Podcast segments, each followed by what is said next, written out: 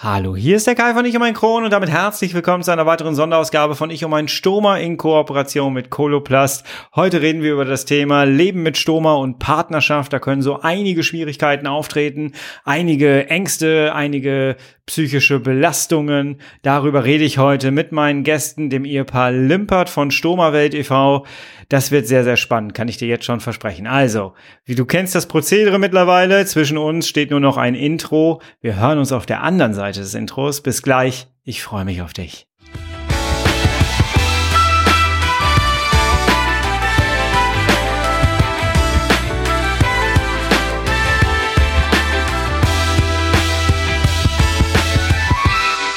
Herzlich willkommen zu einer weiteren Ausgabe von Ich um ein Stoma. Hallo Tag, ich hoffe es geht dir gut. Ich hoffe du bist schmerzfrei und ich hoffe du bist stressfrei in deiner Partnerschaft. Zack, sind wir beim Thema. Galant rübergegangen. Ja, das Leben mit Stoma und Partnerschaft kann manchmal sehr merkwürdig sein, weil es plötzlich ganz andere Hürden und ganz andere Voraussetzungen für eine Partnerschaft auch gibt, äh, die andere vielleicht nicht so haben oder die man vorher vielleicht in seiner Partnerschaft gar nicht hatte.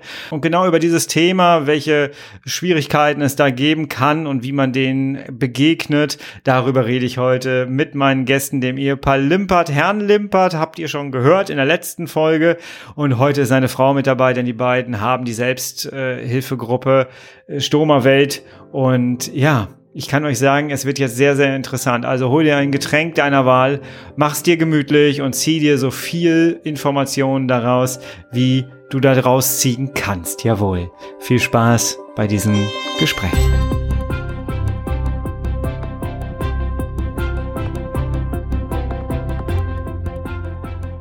Hallo Frau und Herr Limpert, schönen guten Tag. Hallo, schön, dass Sie die Einladung angenommen haben zu dieser kleinen Runde. Heute reden wir über Stoma und Beziehung. Ich habe Sie gerade schon so ein bisschen angeteasert. Herr Limpert, Sie waren schon Gast in einer anderen Folge. Ähm, Frau Limpert, mögen Sie sich einmal bitte kurz den Zuhörern vorstellen, wer sind Sie eigentlich und was haben Sie zu dem Thema zu sagen?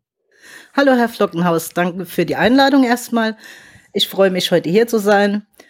Und mein Name ist Sabine Massira Limpert. Ich bin Geschäftsstellenleiterin des Vereins Selbsthilfe Stummerwelt e.V. Ich komme ursprünglich aus der Altenpflege. Ich habe über 25 Jahre im ambulanten Pflegedienst gearbeitet. Ja, meinen Mann habe ich ähm, mit Stoma kennengelernt. Und ja, ich freue mich, heute hier zu sein. Herr Limpert, ja, äh, Christian Limbert mein Name. Ich äh, bin seit 25 Jahren Stummerträger, habe meinen Stummer im Alter von 18 Jahren bekommen und äh, bin Initiator der Stummerwelt, eine der beiden großen Selbsthilfeorganisationen für Stummerträger in Deutschland, sind da auch seit mittlerweile 20 Jahren in der Selbsthilfe unterwegs und unterstützen ganz viele Stummerträger überall in Deutschland. Jetzt haben wir ja thematisch hier, äh, ja, alle viele Erfahrungen, was Beziehungen angeht und Ehen angeht. Ich selber hatte das ganze Thema Stoma in meiner Ehe. Äh, Sie haben das in Ihrer, aber Sie haben dann auch noch die ganzen Erfahrungen äh, der Leute, die sich bei Ihnen melden. Äh, und das können wir heute vielleicht einfach mal so ein bisschen, äh, ja, lassen Sie uns einfach mal so ein bisschen darüber reden. Bei mir war es so, dass äh, ich mein, äh, meine Notoperation hatte, hatte dann mein Iliostoma bekommen und bei mir war es so, dass ich 44 Kilo gewogen habe und für mich ging es tatsächlich äh, über ein Jahr ums blanke Überleben. Das heißt, äh, ich wurde hier zu Hause ein ein hundertprozentiger Pflegefall und das hieß halt, äh, ja, meine Frau musste mich tatsächlich pflegen, gerade am Anfang auch, weil ich überhaupt gar keine Kraft hatte, das Bett großartig zu verlassen und so. Also da war in unserer Ehe hier auf jeden Fall das Thema Pflege aus heiterem Himmel. Ich habe auch noch meinen Darmriss an meinem Hochzeitstag bekommen, an dem ersten. Ähm, da stand das schon so im Raum. Und es war schon am Anfang eine Belastung, der man gemeinsam entgegengehen musste. Und wir haben dann im Laufe der Zeit gelernt, wirklich ein Team zu sein. Und am Ende sind wir eigentlich beide erstens stolz darüber, dass uns die Ehe nicht um die Ohren geflogen ist dadurch. Und zweitens, dass wir da echt gestärkt durchgegangen sind und das hinter uns gelassen haben. Also es war am Ende dann doch was Positives. Jetzt war es ja bei Ihnen so, dass Sie, Herr Limpert, schon einen Stoma hatten und Frau Limpert, Sie haben ihn kennengelernt mit Stoma. Wie war das für Sie plötzlich?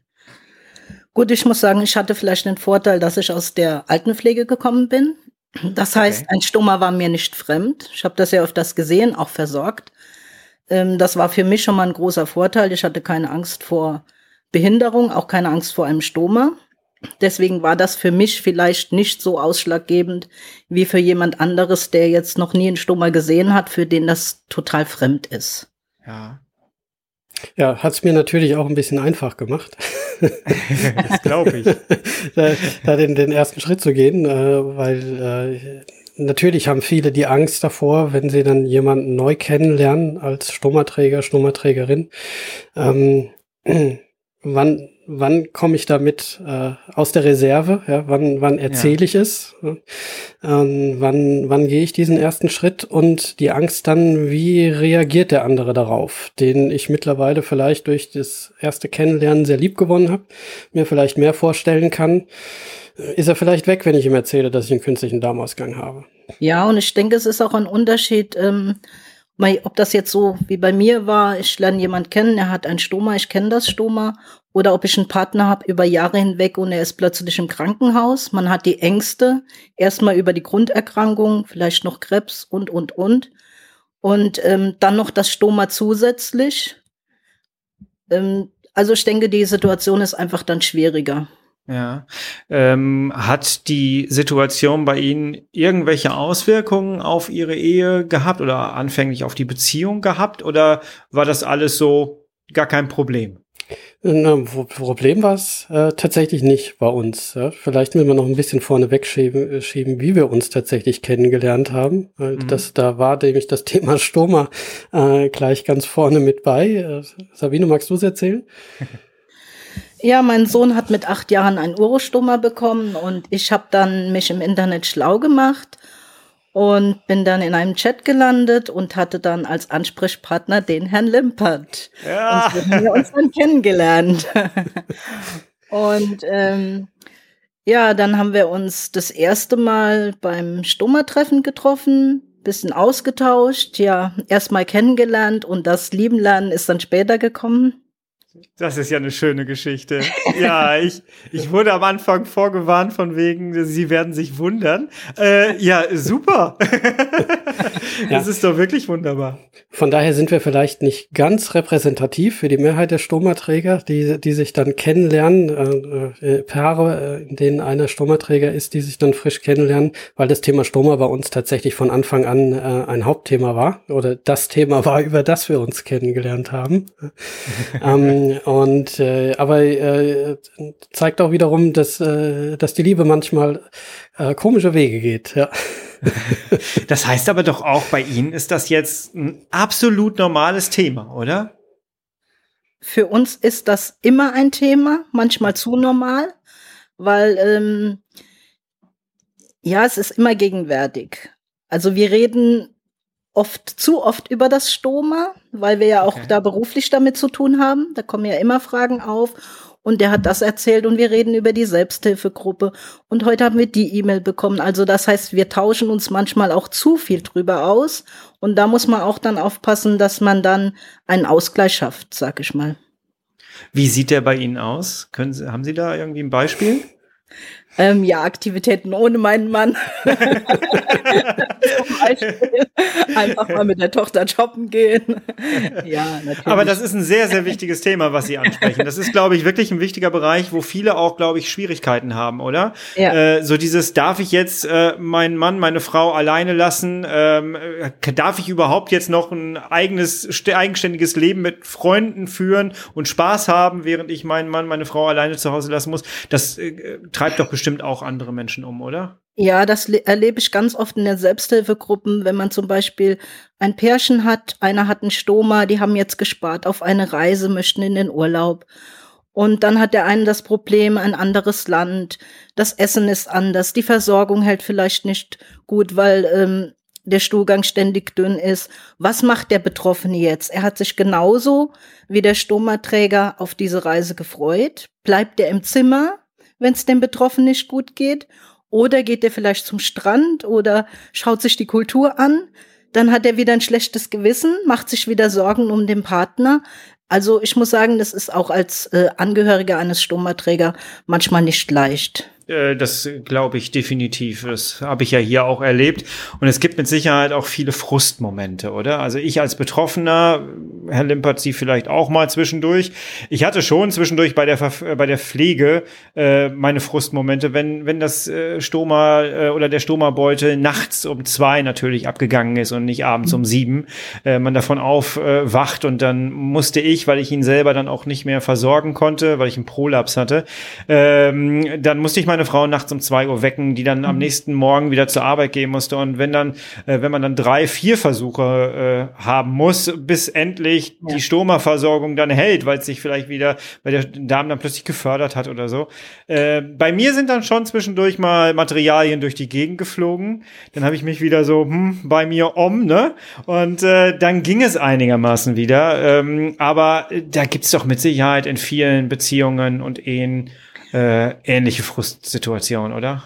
Ich glaube, das kommt wirklich auf den Partner an.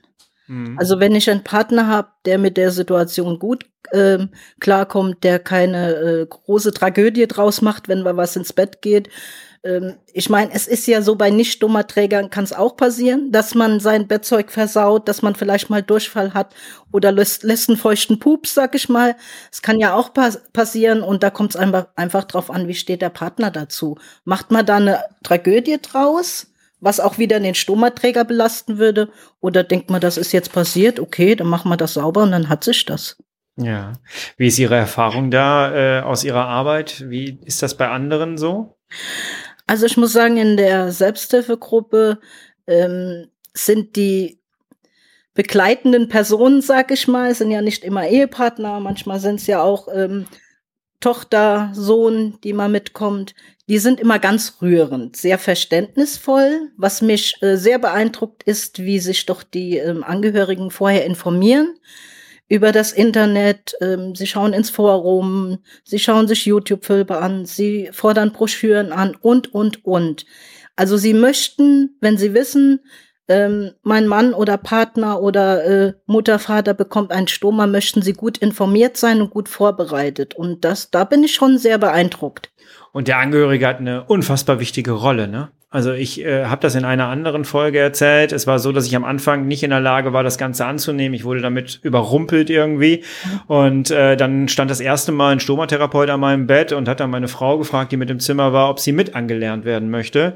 Und mhm. meine Frau hat dann einfach den Satz gesagt, naja, habe ich ja mitgeheiratet, muss ich mich jetzt wohl mit auseinandersetzen. Und das hat bei mir aber etwas in Gang gesetzt, dass ich gesagt habe, oh, wenn die das so sieht, dann muss ich jetzt vielleicht auch mal hingucken und vielleicht muss ich jetzt da auch mal mich mit auseinandersetzen.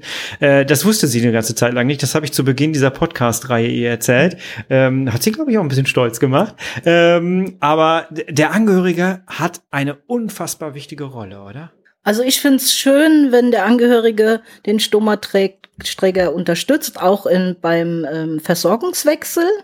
Es sollte aber nicht so weit kommen, dass es jetzt wirklich zur Abhängigkeit kommt. Dass man zu der Frau sagt, du bist jetzt um 14 Uhr zu Hause, weil ich muss jetzt meinen Beutel wechseln und ich möchte, dass du dabei sei, bist. Also am Anfang, wenn jemand noch im Krankenhaus ist, nach Hause kommt, selber noch lernt, natürlich Hilfestellung geben, das ist ganz wichtig für den Partner da sein, aber dann, dann schon auch, wenn es dem Betroffenen möglich ist, dass er die Versorgung selber macht, dann auch das antreiben, dass, dass man sagt, so, Schatz, jetzt mach's mal selber, probier mal, ich schneide dir die Platte vor und du klebst sie auf, dass man es erstmal zusammen macht, ähm, damit man einfach auch nicht so als Betroffener zu abhängig ist. Herr Limpert, was kann man denn als Betroffener tun, um äh, ja dem Angehörigen das Leben so leicht wie möglich zu machen oder ihm vielleicht da auch hin äh, zu animieren, dass er wieder ein, dass er auch ein eigenständiges Leben weiterführen darf? Ja, vor allen Dingen erstmal äh, äh, akzeptieren und äh, es einfach als selbstverständlich betrachten, dass der Angehörige auch ein Leben hat. Und er ist jetzt nicht der Kranke, er ist nicht der, der den Beutel am Bauch hat. Natürlich gefällt mir das und ähm, äh, ist auch ein Stück weit bequem, wenn äh, mein Angehöriger sich um mich kümmert, immer da ist, wenn ich ihn brauche oder wenn irgendwas ist. Da kann ich mich natürlich dann auch ein Stück weit drauf verlassen ähm, aber äh, auch für mich selber sollte immer im Vordergrund stehen, möglichst selbstständig zu sein. Die Stummerversorgung selbstständig machen zu können, egal was passiert, selbstständig handeln zu können, weil was mache ich mal, wenn mir der Beutel vom Bauch geht und meine Frau ist nicht da? Dann muss ich es ja. ja. auch irgendwie gewuppt bekommen. Ne? Ja. Und äh, irgendwann wenn ich noch äh, entsprechend Alter bin, will ich vielleicht auch wieder arbeiten gehen. Da ist meine Frau dann äh, in aller Regel dann auch nicht mit dabei. Da muss ich auch alleine klarkommen. Also für mich selber sollte es schon ein hoher Ansporn sein, äh, dass äh, die komplette Stromerversorgung selbstständig managen zu können. Ja? Äh, es bringt mir natürlich, wie gesagt, viel Sicherheit, wenn mein Partner auch weiß, wie es geht, falls ich selber mal nicht kann. Aus welchem Grund auch immer. Aber ansonsten wirklich dem Partner auch den Freiraum geben und sich äh, äh, nicht gegenseitig voneinander abhängig machen. Ganz wichtig. Mhm. Und äh, wenn man dann in so Situationen kommt, wie sie meine Frau gerade beschreibt, es geht mir vielleicht nicht gut und wir sind äh, irgendwo eingeladen abends, äh, Familienfeier oder Freunde, dass ich dann auch mal sage, nee, ich kann nicht, aber dann auch sage, geh du, Ne? Du sollst jetzt wegen mir nicht verzichten. Du brauchst auch kein schlechtes Gewissen zu haben. Mir geht's halt gerade nicht gut. Ähm, ich ruhe mich aus. Alles in Ordnung. Ähm, und ähm, ich glaube, damit kommt man auf eine, auf eine sehr gute Basis. Und was man auf jeden Fall auch machen sollte, es sollte nicht jeder für sich jeder äh, Partner für sich das auch so ein bisschen in sich reinfressen, was einem vielleicht da gerade nicht passt oder auf dem Herzen liegt, sondern nein, sprecht drüber. Ja. Äh, sagt dem anderen, was, äh, was er für Ängste hat, was er Befürchtungen hat, was vielleicht noch nicht alleine klappt und äh, äh, bestärkt euch gegenseitig. Helft, helft euch gegenseitig dann aber auch schnell wieder äh, in, in die Selbstständigkeit zu kommen, macht euch nicht abhängig voneinander und äh, ja, gebt euch auch gegenseitig Freiraum. Ne? Ich brauche vielleicht manchmal meine Ruhe als Stummerträger und äh, meine, meine Frau äh, möchte, äh, soll aber nicht zurückstecken äh, müssen, wenn äh, es mir jetzt gerade nicht gut geht, aber irgendwas ansteht, was sie gerne wahrnehmen möchte. Ja. Frau Limpert, hatten Sie nie das Gefühl, dass Sie ähm, ja jetzt mal nicht irgendwo hingehen können, weil Sie Ihren Mann gerade nicht alleine lassen konnten? Selten. Es gab natürlich schon Situationen, wo es meinem Partner nicht gut oder meinem Mann nicht gut ging. ähm, ja, er hatte dann schon äh, größere Probleme, hat dann in der Badewanne zum Beispiel gelegen, Stoma war nicht mehr durchlässig, ähm, wo er einfach zu lange gewartet hat. Klar, in der Situation wäre ich natürlich nicht aus dem Haus gegangen. Mhm. Äh, das macht man dann nicht, dann ist man schon beim Partner und drängt auch dann irgendwann jetzt aber mal ab ins Krankenhaus. Also da muss man schon dann äh, sagen, jetzt reicht's aber und nicht einfach noch mal warten und warten und sehen, dem Partner geht's immer schlechter. Also da muss man auch den Mut haben, zusammen jetzt reicht's und ab ins Auto und jetzt geht's zum Krankenhaus. Ja. Ja, und das ist wieder die wichtige Rolle des Angehörigen, ne? Ja, manch, manchmal brauchst du den Arschtritt, ja. Also mit so einem äh, Subelius so. und äh, dann was Falsches gegessen, ne? Ähm, und äh, dann Wärme hilft erfahrungsgemäß dann oft, dann gehen die Bauchschmerzen wieder weg, aber wenn es dann doch nicht hilft, ja, auch wenn man in der warmen Badewanne liegt, nein, dann, dann muss man doch irgendwann in die Klinik, auch wenn man null Bock drauf hat, weil man hat ja schon genug Klinikzeit hm. in seinem Leben gehabt und äh, möchte ja. noch mehr Zeit dort verbringen. Aber nee, manchmal braucht man die Hilfe. Und dann ist es gut, wenn die Angehörigen auch mal sagen, so, nee, jetzt ist Schluss. Das will ich selber als Angehöriger jetzt auch nicht verantworten. Setz dich ins Auto oder setz dich zu mir ins Auto und ich fahre dich ins Krankenhaus. Ja, ich möchte äh, nochmal unterstreichen, das, was Sie gerade gesagt haben, diese Offenheit, äh, die ist so unglaublich wichtig und auch ruhig mal den Partner einfach mal fragen, äh, wie er mit der Situation jetzt gerade klarkommt eigentlich, also den angehörigen Partner fragen, äh, wie, wie er damit jetzt klarkommt, ob es da Frustmomente gibt. Man merkt es ja eigentlich, wenn jemand gefrustet ist und sich jetzt aber vielleicht nicht traut, dem Betroffenen das jetzt auch noch mitzuteilen und das auch noch drauf zu geben. Ähm, aber da ist an der Stelle wirklich, ich glaube, das, was uns hier auch äh, über Wasser gehalten hat, das war, dass wir alles miteinander besprochen haben. Manchmal auch ein bisschen zögerlich, aber es kam alles eigentlich immer auf den Tisch. Und ich glaube, dass das wirklich entscheidend ist, oder? Ja. Also reden wir, hilft. Wir reden auch über alles. Gut, es ist natürlich ein Vorteil jetzt nochmal, weil ich aus der Pflege komme. Ja. Ähm, von Anfang an hat mein Mann keine Probleme gehabt, mir das Stoma zu zeigen. Ja. Ich hatte nie Berührungsängste, also das muss man schon unterscheiden. Ja.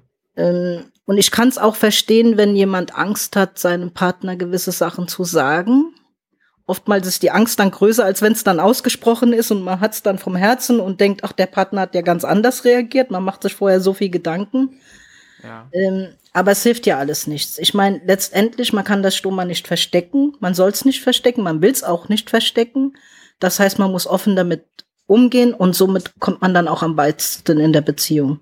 Ja, ein großes Vorurteil ist ja, wir haben in der ersten Folge mit Frau Dr. Lenz darüber über so Vorurteile gesprochen mit einem Stoma. Ein großes äh, Vorurteil ist ja, dass man keine Sexualität mehr leben kann mit einem Stoma. Äh, Sie haben im Vorgespräch gesagt, Sie haben da überhaupt gar keine Probleme darüber zu reden. Ähm, bitte, stimmt dieses Vorurteil? Nee, stimmt nicht. Also äh, egal, äh, auf, auf was man jetzt äh, steht, äh, also jetzt nicht nur hier äh, bei äh, uns beiden, sondern äh, auch aus den Erfahrungen anderer. Also ähm, was Sexualität angeht, man kann sich auch mit dem Stoma da voll ausleben. Das Stoma selber ist da nicht der Hinderungsgrund. Ähm, und ähm, äh, es sind, wenn, wenn es zu ähm, äh, Problemen kommt, die Sexualität in irgendeiner Form einschränken oder nicht wirklich möglich machen, vielleicht für, für eine gewisse Zeit oder auch dauerhaft, dann sind es die ähm, Folgen der Erkrankungen, Operationen, Therapien, die zum Beispiel zu einer ähm, äh, Potenzstörung führen äh, oder auch Folgen von Strahlenschäden bei Frauen. Das ist ein Thema, was kaum angesprochen wird, aber auch äh, Frauen haben Stimmt. zum Teil äh, Folgeschäden durch die Therapien und durch die Operationen, die die Sexualität, wie sie sie vorher vielleicht gewohnt waren oder selbstverständlich empfunden haben, äh, so nicht mehr möglich machen. Ja. Ähm, und dann stehen die Paare natürlich schon vor, äh, vor einer größeren Herausforderung, weil wir ja uns ja auch ein Stück weit über Sexualität, sexuelle Leistungsfähigkeit und so weiter selbst definieren. Und ähm, wenn das da plötzlich irgendwas nicht mehr geht, oder, ja, äh, kaputt gegangen ist, was auch immer, ja, oder vielleicht gerade nicht geht und ich muss mir Hilfe suchen, das fällt mir auch dann oft schwer in der Situation, dann Dritten gegenüber mich da zu öffnen und zu sagen, ich habe da ein Problem, können Sie mir als Arzt, als Ärztin helfen? Ähm, dann, äh, das kann auch eine Beziehung vor eine harte Probe stellen. Ganz besonders dann, wenn man auch wieder das Thema sich nicht darüber austauscht, nicht darüber spricht. Ja. Aber abgesehen davon, ähm, ich weiß nicht, äh, Sabine, alles, was wir irgendwie ausprobieren wollten und äh, wo wir Bock drauf hatten, haben wir, glaube ich, auch gemacht. Ich würde jetzt, ja da jetzt nicht sagen alles. Also ich muss ja immer noch ein bisschen in der Sexualität was offen halten. Sonst wäre das ja jetzt uninteressant. Aber ich muss sagen, es ist ja so, dass man sich auch auf den Sex vorbereitet. Ein Stummerträger macht vorher seinen Beutel leer. Das macht äh, der Christian genauso.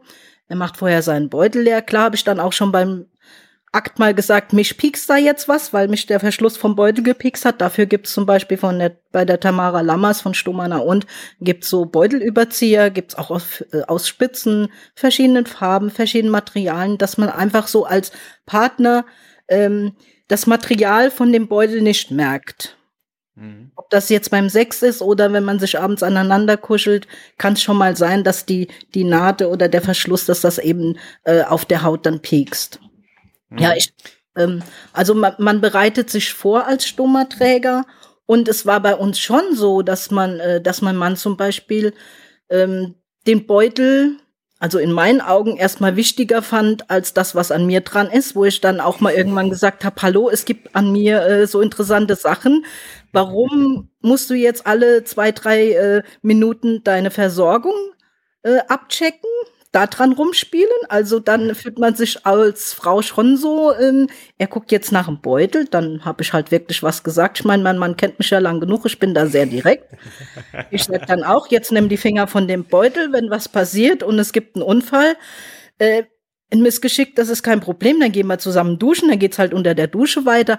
Also da muss man auch als Partner zeigen, das macht mir jetzt nichts aus, aber lass die Finger von dem Beutel, jetzt geht's um uns. Fertig ja, das, das ist, die klare Offenheit, oder?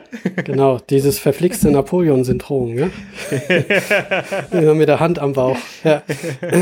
Nein, tatsächlich. Ja, das ist da doch waren, die Unsicherheit dann auch. Ja, ja, das, das ist dann die Unsicherheit und das war, äh, das war in der Anfangszeit, als wir zusammen waren, wo ich natürlich auch nicht wollte, dass jetzt irgendwas äh, Blödes passiert und ich mir in dem Moment auch gar nicht die Gedanken gemacht habe, ja, äh, sie, äh, sie kennt's ja aus ihrem beruflichen Leben auch äh, äh, und äh, geht damit auch im Beruf um.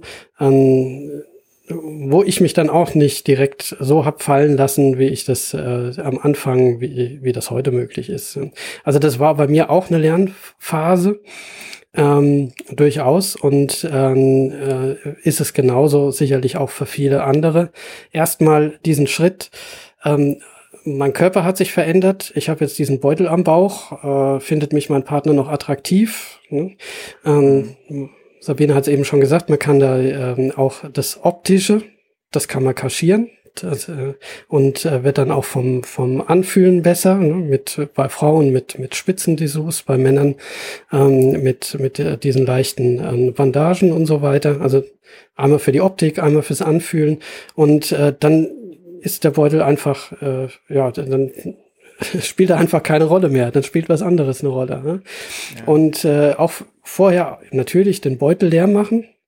Ähm, äh, hört sich jetzt so vielleicht an, dass das dann ein Spontanitätskiller ist. Nee, das dauert nur eine halbe Minute. Ja? Also Beutel leer machen, ordentlich Hände waschen und dann ab die Post. Ja, die Routinen ja. werden dann einfach ein bisschen anders am Anfang, ist es wahrscheinlich ungewohnt, oder? Ja. Jetzt hört sich das bei Ihnen alles so leicht an. Wie ist das in Ihrer Arbeit? Wie erfahren Sie das da? Kriegen, ist das da auch ein Thema? Kriegen Sie von anderen mit, äh, ob das da auch so locker gehandhabt wird und so offen kommuniziert wird wie bei Ihnen? Ja, es kommt ja, es kommt ja drauf an, ähm, habe ich den Partner jetzt schon mehrere Jahre an meiner Seite, ähm, dann ist es oftmals so, dass dieser Schritt leichter ist. Oder lerne ich gerade einen Partner kennen, mhm. sind wir vielleicht noch gar nicht an dem Punkt Sexualität, ähm, dann ist es schon in meinen Augen ein bisschen schwieriger. Haben Sie einen, ähm, das, das ist jetzt so eine Frage, die mir im Hinterkopf ist, äh, wenn, wenn ich jetzt als, als Single jemand Neues kennenlerne und hab aber einen Stoma, ab wann ist der richtige Zeitpunkt? Wie mache ich das? Gibt's da, kann man da etwas? Ich war jetzt nicht in der Situation. Ähm, äh, kann man da irgendwie einen Tipp mit an die Hand geben, wie man da am besten vorgeht? Das ist schon ein sehr schwieriges Thema. Das glaube ich. Weil wenn ich jemand kennenlerne und sag's zu früh, dann ist die Bindung noch nicht so stark, dass sich mein Gegenüber äh, die Mühe macht, mich kennenzulernen. Und dann kommt es ja natürlich auch drauf an, habe ich jemand, der vielleicht jetzt Ängste hat vor Behinderung? Ähm, das spielt ja alles eine große Rolle. Also ich finde so, ähm, man muss nicht gleich mit der Tür ins Haus fallen. Aber wenn man sich schon so zwei, dreimal getroffen hat und dann merkt man auch schon so ein bisschen, es hat gefunkt und ich empfinde was für den anderen und man hat so das Gefühl, man will sich vielleicht auch mal küssen. Ähm, spätestens dann, also wenn es zum Kuss kommt und fängt man ja meistens auch an, ein bisschen zu fummeln, dann sollte man schon sagen, hör mal zu, ich habe dir ja schon mal von meiner Krankheit erzählt meistens erwähnt man das ja vorher schon, ähm, ich habe ein Stoma und so und so sieht das aus. Und dann aber auch langsam auf den, das Gegenüber oder den Gegenüber zugehen, ähm, nicht gleich äh, den Plober hochheben und guck mal, ich habe ein Stoma. Also äh, erstmal abtasten, wie weit ist mein Gegenüber dazu bereit, überfordere ich ihn auch nicht, sondern Schritt für Schritt ähm, ihm sagen, was habe ich, äh, wie kann man damit umgehen, dass er keine Ängste haben braucht, äh, dass es durchaus sehen kann, angreifen kann und, und, und. Wobei ich mir jetzt auch vorstelle, dass in der Praxis es schon so ist, dass ich es wahrscheinlich auch gar nicht lange verheimlichen kann, oder? Na, doch. Das durch Geräusche, durch mein, äh, weil ich öfters auf Toilette gehen muss. Also ich hatte einen Iliostoma, ich musste alle fünf Minuten zur Toilette. Äh, das ist bei Ihnen jetzt wahrscheinlich anders, aber kann ich das wirklich so gut verbergen für mich? Ist das dann nicht auch ein gewisser Stress, den ich habe für mich? Äh, ja, also generell das Thema das äh, Stoma äh, zu verheimlichen, ähm, äh, das ist mit Stress verbunden. Mhm. Da können wir vielleicht später nochmal drauf eingehen. Äh, was jetzt beim neuen Kennenlernen ist, äh, also ich würde ganz ehrlich sagen, den richtigen Zeitpunkt, den gibt's nicht. Mhm. Äh, wenn ich merke, an dem anderen äh, an dem anderen liegt mir was, der ist mir sympathisch, den finde ich attraktiv und ich bekomme dasselbe zurückgespiegelt, dann muss ich irgendwann ins kalte Wasser springen. Da komme ich nicht drum rum. Ja? Ähm, und ähm, äh, dann äh, bekommen wir eigentlich zurückgespiegelt äh, von den Betroffenen, dass es meistens äh, nicht mit Ablehnung reagiert wird von der anderen Seite, sondern eher mit äh, Stromer, was ist denn das? Erzähl mir mal. Mhm. Ja, weil auch die meisten hatten damit vorher nichts zu tun. Ja. Und äh, wenn man dann ins Gespräch kommt und dann merkt man ja sehr schnell, hat der andere wirklich Interesse an mir? Will er das jetzt wirklich von mir erfahren, um mich besser kennenzulernen? Äh, oder äh, flockt er jetzt relativ schnell ab, wenn er plötzlich erfährt, da geht es um Körperausscheidungen und ich trage den, den Beutel am Bauch und da sind meine Körperausscheidungen drin und so. Ähm, also man merkt da relativ schnell, äh, wohin der Hase läuft. Und ja, vielleicht äh, wird's da nix, aber uns haben sehr, sehr viele erzählt, äh, dann im Nachhinein, ähm, wenn wir drüber gesprochen haben, wie habt ihr euch kennengelernt, wie habt ihr euren Partner kennengelernt. Ja, das war für ihn gar kein großes Ding. Er wollte, äh, er oder sie wollten wissen, äh, was ist das? Mhm. Und äh, am Ende gesagt, ja, das gehört halt zu dir. Ich lerne dich jetzt so kennen und ähm, ja, lass es uns ausprobieren. Ne? Ja. ist ja schön, wenn es dahin führt, auf jeden Fall. Ne? Das, ja. äh, ich, ich glaube, wenn dann, wenn man dann jemanden gefunden hat, der es dann auch akzeptiert, da bin ich vielleicht schon zwei Schritte weiter, als ich ohne Stromer wäre in so einer Anfangsphase, könnte ich mir vorstellen. Ja, auf jeden Fall. Was mache ich denn? Ähm, ich würde jetzt ganz gerne so zur Selbsthilfe gehen. Ähm, was was mache ich denn, wenn ich merke, wir brauchen Hilfe. Wir brauchen einfach, wir packen das hier nicht, wir bräuchten mal jemanden von außen. Ähm, was kann ich da tun? Wie kriege ich schnellstmöglich, auch gerade jetzt mit Blick auf diese Corona-Zeit, wo wir alle im Lockdown sind, was wahrscheinlich auch noch mal ein bisschen mehr Stress macht für den einen oder anderen. Ähm, welche Möglichkeiten habe ich, mir da Hilfe zu holen? Wer möchte antworten? Jetzt habe ich gar keinen angesprochen, Entschuldigung. ich kann mal den Einstieg machen. Äh, ja, also einen, einen ganz schnellen und leichten Zugang äh, äh, zur Hilfe bekommt man über die Selbsthilfe tatsächlich. Ja, und das auch äh, ganz einfach übers Netz mittlerweile. Also, äh, die Selbsthilfeorganisationen sind alle im Netz. Wir mit der äh, Selbsthilfe Stummerwelt e.V. Ähm, mit der Stummerwelt sind äh, auf den großen Social-Media-Plattformen vertreten. Da findet man uns einfach nach Stummerwelt suchen. Dann ist man ganz schnell bei uns. Wir haben mehrere äh, Online-Gruppen, einmal auf Facebook. Dann haben wir das Stummerforum, das schon seit 2003 existiert, wo man sich austauschen kann. Und ähm, dort kann man äh, direkten Kontakt zu anderen suchen oder auch eine äh, Frage hinterlassen und äh, ähm, dann ähm, wird man da sehr schnell auch äh, äh, in der Gemeinschaft aufgenommen und kriegt seine Fragen beantwortet. Ähm, weil ähm, vielleicht habe ich ja auch Probleme, erstmal auf meinen eigenen Partner zuzugehen. Ich will ihn vielleicht nicht verletzen mit dem, was mir durch den Kopf geht ähm, und so weiter. Ähm, ich kann Einmal als Betroffener mich mit anderen Betroffenen der Selbsthilfe austauschen, aber auch als Angehöriger mit anderen Angehörigen. Und ah, okay. äh, kann mich als Angehöriger dann auch mit, äh, mit anderen austauschen. Was habt ihr für Erfahrungen gemacht? Wie habt ihr das erlebt? Hattet ihr auch diese Berührungsängste am Anfang? Und äh, da sieht man dann ganz schnell, oha, andere hatten auch Probleme hatten vielleicht mhm. sogar größere Probleme als ich damit umzugehen, aber die haben allen Weg gefunden, damit umzugehen und die sind offen, mit denen, die erzählen mir davon, äh, die geben mir Tipps und ähm, äh, geben mir Orientierung und äh, dann kann ich selbst in die nächsten Schritte gehen äh, mit mit einfach der Gewissheit, ja, äh, da, das geht jetzt weiter, da gibt's Wege und ich kann dies und jenes ausprobieren. Ja. Frau Limper, bei Ihnen klang vorhin so mit, Sie betreuen ein Telefon. Ja, genau. Also Was hat es damit auf sich? Das äh, knüpft da an, oder? Genau, das ist ein Beratungstelefon. Ähm, man kann jederzeit bei mir anrufen. Falls ich im Gespräch bin, einfach eine Nachricht hinterlassen auf dem Anrufbeantworter. Ich rufe dann zurück. Ich bekomme dann auch eine ähm, Benachrichtigung auf mein Handy. Ähm, das ist gar kein Thema vielleicht noch kurz hinterlassen, warum man anruft, ob es jetzt nur eine Broschüren, was heißt nur, Broschürenbestellung ist ja auch wichtig, oder ob es eine Broschürenbestellung ist, äh, oder vielleicht was ganz Dringendes, das hatten wir auch schon, dass jemand eine Stummanlage bekommen hat und der Angehörige hat mich angerufen, also das längste Gespräch ging mal sechseinhalb Stunden, ähm, wo ich mich dann mit dem Angehörigen unterhalten habe, weil äh, gerade eine Stummeanlage beim Partner gemacht wurde. Ähm, das machen wir also auch. Okay. Ja, dann, dann kann man ähm, auch die äh, Broschüre Wir leben mit einem Stummer anfordern. Da haben wir verschiedene Erfahrungsberichte, wichtige Informationen für Stummerträger zusammengestellt. Die gibt's kostenfrei. Ja. Das hört sich gut an. Äh, ihr findet äh, alle Links unter dieser Podcast-Folge verlinkt. Klickt da gerne drauf und nehmt da gerne teil. Man kann sich doch bestimmt auch irgendwie engagieren, oder? Ja, klar, wenn man das möchte und äh, für andere aktiv werden will, ähm, also einmal in unseren Selbsthilfegruppen äh, oder auch in den, äh, in den Online-Gruppen ähm, äh, einfach sich aktiv beteiligen. Äh, jeder macht ab dem ersten Tag Erfahrungen und kann ab dem ersten Tag diese Erfahrungen an andere weitergeben.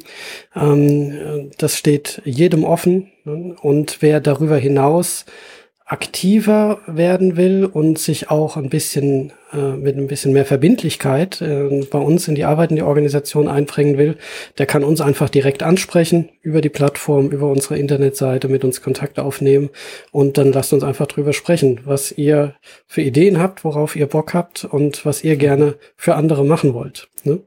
Klasse, klasse. Und ich glaube, genug Austausch, gerade was Partnerschaft und Stoma angeht, kann man ja nicht genug haben. Das merke ich gerade hier so. Was mich jetzt noch interessieren würde zum Schluss, ist, ähm, wie ist denn das als Paar mit Freu befreundeten Paaren? Ähm, man muss mal zwischendurch absagen, haben wir vorhin gesagt, aber ähm, wie kriege ich dieses Thema nicht immer auf dem Präsentierteller, dass ich das nicht immer mit auf dem Präsentierteller zum nächsten äh, Essen, Freundesessen mitnehme oder ähm, dass ich einfach normal da leben kann. Gibt es da so ein paar kleine Tipps und Tricks, wie man das gemeinsam hinkriegt, dass das nicht immer das große Thema im Raum ist? Naja, das ist ja die Frage, ob wir es zum Thema machen im Raum. Ne? Ja. Das liegt ja sehr an uns. Also ähm, wenn wenn ich als Stummerträger es äh, idealerweise so weit geschafft habe, dass ich das Stummer für mich akzeptiere, als das gehört jetzt zu mir. Das ist jetzt ein Teil von mir. Manche definieren es auch als zusätzliches Körperteil, was sie jetzt haben und mit dem sie leben. Ähm, äh, und selbstbewusst damit umgehen, dann ist es bei äh, Treffen mit Freunden, mit Treffen in der Familie einfach kein Thema mehr, weil ich selber ja über ganz andere Dinge sprechen will. Das Stoma ist jetzt halt da. Es funktioniert alles für mich. Ähm, ich habe ja auch noch andere Interessen. Ich identifiziere mich ja nicht den ganzen Tag mit dem Beutel am Bauch. Ja, ich ja. möchte über Arbeit reden. Ich möchte vielleicht, der eine will über Fußball reden, der andere über Politik diskutieren. Ähm, und das sind die Themen, die dann im Vordergrund stehen. Und am Ende geht man wieder äh, und, und äh, verlässt äh, das Treffen mit Nachbarn, mit Freunden und äh, niemand in dem Raum hat irgendwie abends dran gedacht, dass äh, da einer mit Beutel am Bauch mit dabei gesessen hat. Das hört sich sehr, sehr schön normal an, auf jeden Fall. Ja, das äh, Leben mit Stoma ist eigentlich ein ganz ja. normales Leben. Man geht nur anders aufs Klo. Äh, bei mir war es tatsächlich so, dass ich äh, zwischendurch dann, weil ich halt auch noch frisch aus dieser OP kam und so und immer permanent auf Toilette gerannt bin, bei mir war dann irgendwann, dass ich selber genervt von, davon war, dass das Thema immer im Raum stand, wenn ich irgendwo war. Und wie, äh, ich habe das dann mit meinen Freunden so abgemacht, dass ich immer gesagt habe, wenn ich gehen muss, dann, dann sage ich, ich muss jetzt nach Hause, aber lass uns einfach nicht drüber reden. lass uns einfach über was ganz anderes reden. Wenn es mir nicht gut geht, sage ich Bescheid und dann haben auch alle Verständnis und dann gehe ich. Dann war es einmal im Raum. Ich weiß, diese Offenheit kann kann nicht jeder, macht vielleicht auch nicht jeder Freund mit. Äh, bei uns hat es ganz gut geklappt. Ich bin da mit der Brechstange reingegangen, weil es mir selber irgendwann auf den Wecker ging, dass das immer im Raum stand, dieses Thema. Äh, auch gerade bei, was soll ich denn jetzt kochen und so. Ich habe einfach meine eigenen Sachen mitgebracht und dann war, war ich, ich in, war das Thema für mich an dem Abend dann erledigt, auf jeden Fall. Ja, ich finde es auch ganz wichtig, dass man es nicht zum Thema mhm. macht. Wenn man natürlich zu Freunden und Bekannten geht oder Familienangehörigen, trifft sich mal zum Essen, zum Grillen oder zu Freizeitaktivitäten, muss man schon als Stomaträger, wenn man jetzt ein gewisses Nahrungsmittel zum Beispiel nicht verträgt, noch mal kurz Bescheid sagen oder mal hören, was gibt's zu essen. Ähm, hört sich manchmal ein bisschen neugierig an für einen Stomaträger, aber oft ganz wichtig, um dann zu entscheiden, nehme ich mir vielleicht noch was anderes mit oder hat man so viel Vertrauen zu der Person, dass man dann sagen kann, ähm, kannst du bitte die Möhren weglassen? Oder ähm, man variiert da ein bisschen und hat so viel Vertrauen, dass man einfach sagt, oh, das kann ich nicht essen, aber äh, ist kein Problem. Ich esse dann einfach ein Stück Brot dazu. Ich muss jetzt nicht unbedingt Salat haben, den ich nicht essen kann, äh, weil da vielleicht Möhren drin sind. Ähm, das ist so eine Vertrauensbasis. Bei Familienangehörigen, guten Freunden sicherlich gar kein Problem. Ich finde im Restaurant, wenn man mit Bekannten weggeht, ähm, kann man ja auch sich die Gerichte dementsprechend aussuchen. Und ich will mal sagen, nicht dummer Träger hat auch mal Wünsche und sagt, ich möchte vielleicht keine Zwiebeln auf meiner Pizza. Laktoseallergie. Also die sind, ja, die sind auch nicht immer äh, unkompliziert, will ich mal sagen. Also von daher muss man einfach offen sein, offen sagen, was man für Wünsche hat. Oder vielleicht auch mal, mal sagen, nein, tut mir leid, ich vertrag das nicht. Man möchte ja auch dann ähm, seinen Gastgeber nicht beleidigen, indem man vielleicht äh, von einer Sache nichts probiert. Dann sagt man ganz offen und ehrlich, tut mir leid, das kann ich nicht essen, wegen dem und dem vertrage ich eben nicht. Und dann ist das gut. Ich fand auch immer ganz wichtig, das habe ich dann immer so wahrgenommen, dass ich mit meiner Offenheit dann äh, auch so eine Erleichterung gespürt habe, dass die anderen dann gedacht haben, okay, dann können wir jetzt ganz normal hier leben, das ist ja gut. Weil die vielleicht auch teilweise nicht wussten, wie sie mit mir umgehen sollten. Äh, fragt man jetzt das zehnte Mal, wie geht's? Oder ne, habe ich dann zu wenig mhm. gefragt? Und wenn man es dann gleich mal klarstellt, dann hat man auch eigentlich äh, eine ganz ruhige Zeit. Passt nicht auf jede Situation, ist mir klar. auf jeden mhm. Fall.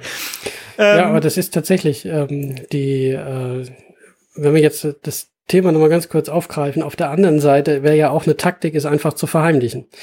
Also mein, meine Partner, meine Partnerin hat äh, natürlich zwangsläufig davon mitbekommen, weil man zusammen lebt. Äh, man durchlebt die Zeit in der Klinik dann auch, aber wir kennen tatsächlich Betroffene, die dann selbst vor den nächsten Angehörigen, also vor den eigenen Kindern, vor den Geschwistern, vielleicht auch vor den Eltern verheimlicht haben, dass sie einen Stoma haben. Äh, mhm. mein unter den Kleidern, wir können es gut verstecken, unsere Behinderung sieht man nicht. Also es ist nicht so offensichtlich wie bei einem Rollstuhlfahrer, dass er nicht laufen kann. Das sieht man uns nicht unbedingt an, ähm, wenn wir durch die Straße gehen oder irgendwo zur Tür reinkommen, äh, dass wir einen künstlichen Darmausgang haben. Ähm, äh, davon würde ich, also das wirklich zu verheimlichen, äh, davon würde ich absolut abraten, weil ja. das wird eine psychische Belastung am Ende für einen selber. Wenn man einen ständigen Spießrutenlauf hat, man hat nur noch den ganzen äh, beispielsweise jetzt beim Treffen mit Freunden, den ganzen Abend nur noch im Kopf. Hoffentlich kriegt keiner was mit. Hoffentlich macht das Ding keine Geräusche. Hoffentlich läuft der vertragiges Essen und der Beutel läuft nicht so schnell voll, damit ich hier nicht zur Toilette gehen muss. Vielleicht riecht's besonders unangenehm und jemand stellt blöde Fragen und, und, und. Das macht einen fertig am Ende. Das, äh, also da, der, also wirklich äh, der, für alle, die, die sich äh, das als Strategie äh, durch den Kopf gehen lassen, ob sie diesen Weg gehen sollen, nein, tut es bitte nicht. Versucht mhm. äh, so selbstbewusst und, und stark mit der Situation umzugehen. Je kleiner ihr das Problem selber macht, desto selbstverständlicher gehen die anderen mit euch um. Und wenn ihr gar kein Problem draus macht, werdet euch wundern, wie normal die anderen auf euch reagieren. Das ist auch ein schöner Satz auf jeden Fall, ja. Zumal dieser ganze Stress ja sich dann auch noch auf die äh, auf die Peristaltik auswirkt. Das heißt, der Darm fördert ja dann, wenn ich Stress habe, umso mehr. Ne? Das heißt, ja. wenn ich mich schützen möchte und andere schützen möchte, dann äh, renne ich wahrscheinlich noch mehr aufs Klo und muss es dann macht mir noch mehr Stress wahrscheinlich dann. Ne? Ähm, Frau Limpert, haben Sie noch etwas Wichtiges, was Sie gerne Angehörigen vielleicht mit auf den Weg geben möchten? Ja, ich möchte sagen, unterstützt die Betroffenen, helft ihnen so gut ihr könnt, aber macht sie nicht abhängig von euch, ganz wichtig. Ansonsten, wenn ihr denkt, äh, ihr kommt hier nicht weiter beim Thema, ähm, sucht euch Hilfe, ruft auf dem Beratungstelefon an, googelt im Internet, es gibt so viele Möglichkeiten, schaut auf, euch auf YouTube Informationsfilme Filme an zum Stoma. Ähm, also überall bekommt man Hilfe. Was man nicht machen darf, einfach sich allein gelassen fühlen, nicht rausgehen, sich verschließen in, in seinen vier Wänden, nicht als Betroffener und auch nicht als Angehörige. Und ähm, habt Mut, Sport zu treiben, rauszugehen, wandern zu gehen, schwimmen zu gehen. Es gibt für alle äh, Aktivitäten gibt's auch im Bereich Stoma-Unterstützungen und ähm, es gibt also nichts, was man mit dem Stoma nicht machen kann. Und auch wenn wir jetzt hier eine Folge gemacht haben über Partnerschaft, das gleiche gilt natürlich auch für Menschen, die alleine sind. Ne? Das, äh, dieses Rausgehen, sich austauschen mit anderen, äh, sich Hilfe und Informationen von außen holen, statt sich zurückzuziehen, ist gerade mhm. jetzt auch bei Corona dann doch ein Punkt, den ich ganz gerne am Ende dann nochmal als Ausrufezeichen hinstellen möchte. Äh, und ja, und alle Links, wie gesagt, findet ihr unter dieser Folge hier. Geht da drauf, tauscht euch aus und ähm, ja, macht das auf jeden Fall und übt Offenheit und weniger Stress. Jawohl. Herr und Frau Lippert, das war ein ganz, ganz schönes Gespräch. Ich muss schon wieder auf die Uhr gucken. Ich könnte diese Gespräche ja stundenlang führen, ne? aber wir haben ein zeitliches Limit. Es geht nicht anders. Vielleicht hört man sich auf jeden Fall nochmal. Das würde mich sehr freuen. Ja, sehr gerne. herzlichen Dank aber erstmal für die ganze Offenheit. Das ist ja auch äh, etwas, was nicht selbstverständlich ist, dass da ein Paar so offen mit umgeht in der Öffentlichkeit. Herzlichen Dank auf jeden Fall dafür. Sehr gerne. Also mir hat sehr viel Spaß gemacht. Vielen Dank. Ja, danke. wunderbar. Gerne bis zum nächsten Mal.